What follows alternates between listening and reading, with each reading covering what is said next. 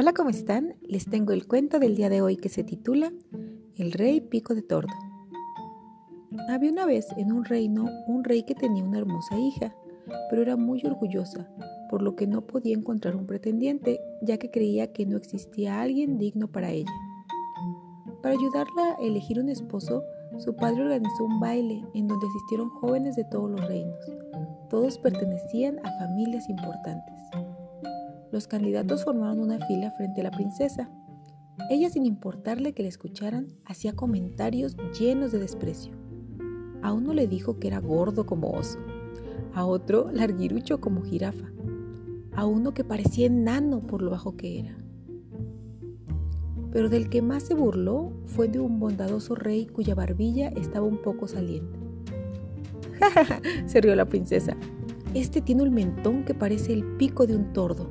Así que de ahora en adelante su apodo será Pico de Tordo, dijo la princesa echándose a reír. El viejo rey, viendo que su hija solo humillaba a los pretendientes, se enfadó tanto que juró casar a su hija con el primer mendigo que llegara a su puerta. Pasaron los días y llegó al reino un organillero, el cual cantaba bajo las ventanas del castillo y pedía limosna. Al verlo, el rey pidió que lo llevaran a su presencia. El hombre harapiento y sucio cantó ante el rey y la princesa, y después pidió una recompensa, y entonces el monarca le contestó, Me ha gustado mucho tu canción, así que te voy a dar a mi hija como esposa. La princesa suplicó a su padre que no lo hiciera, pero el rey estaba firme en su palabra, así que se llamó al sacerdote y se celebró una sencilla boda. Después el rey dijo, Ahora que estás casada con él, no puedes vivir en el castillo. Debes irte a vivir con tu marido. Caminaron durante horas hasta llegar al reino vecino. Cuando pasaron la frontera, atravesaron grandes propiedades con hermosos jardines. ¡Qué belleza! ¿A quién pertenece todo esto? preguntó la princesa. Todo lo que ves es de nuestro rey y de su hijo, un joven príncipe de gran corazón al que todos en este reino queremos y admiramos. Oh, ¿por qué no elegí ese príncipe? meditó la princesa con tristeza. Por la noche llegaron a casa. Era una pequeña cabaña. Tenía rendijas por donde entraba el frío. Era tan humilde que no tenía ningún tipo de comodidades. La princesa estaba espantada. Su esposo le dijo que encendiera el fuego, pero la princesa no sabía cómo hacerlo, ni cómo cocinar, ni limpiar, ni hacer la cama. El hombre resignado echó unos troncos en la chimenea para entrar en calor. A la mañana siguiente, el mendigo le dijo muy serio, tenemos que conseguir dinero, así que tendrás que trabajar. Toma estas tiras, de, estas tiras de mimbre y haz unas cestas para venderlas en el pueblo. Al manejar las ramitas, la princesa se hizo heridas en las manos y dijo que no podía hacerlo más.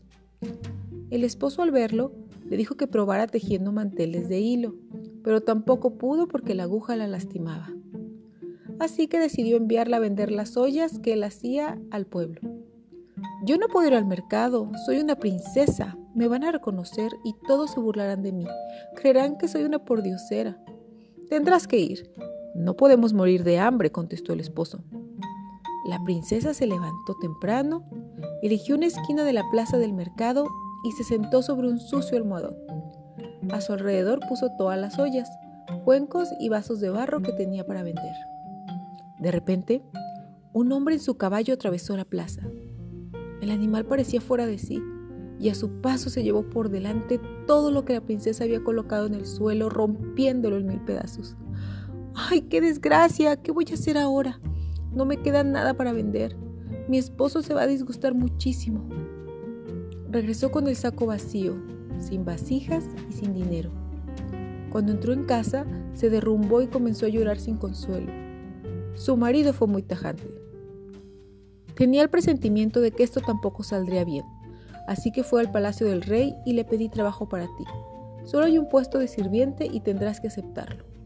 ¿Servir en el palacio del reino? La princesa se sintió humillada.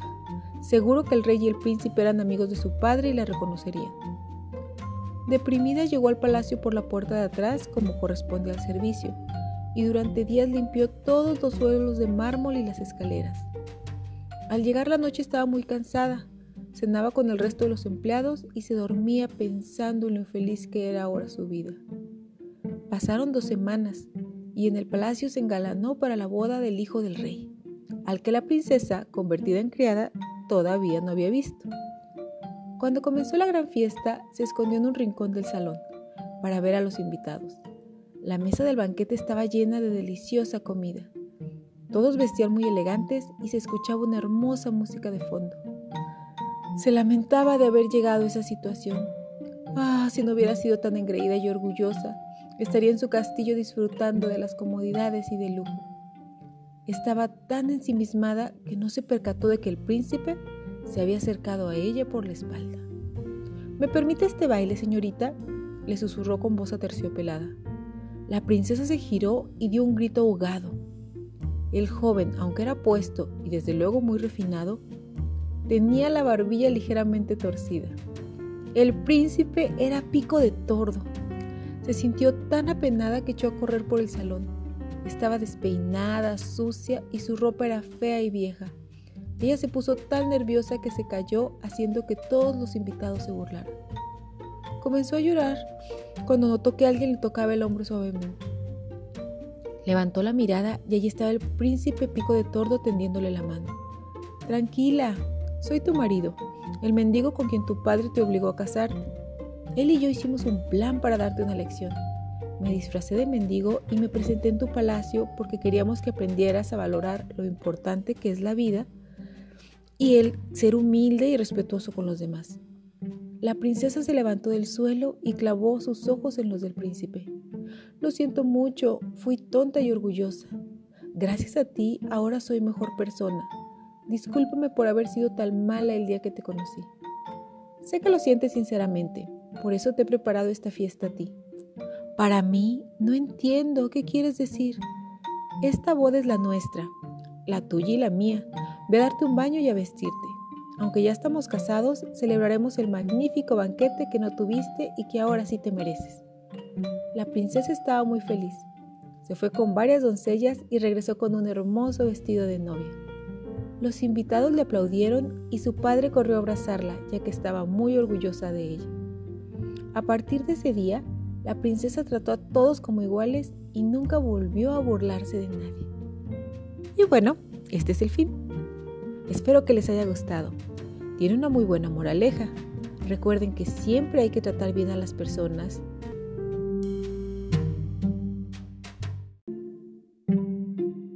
Y no burlarse de nadie, ya que no sabemos cuándo herimos los sentimientos de las demás personas. Recuerden visitar nuestra página de Facebook y también nuestro blog entrecaballerosydragones.blogspot.com. Nos escuchamos en el próximo cuento. Hasta luego.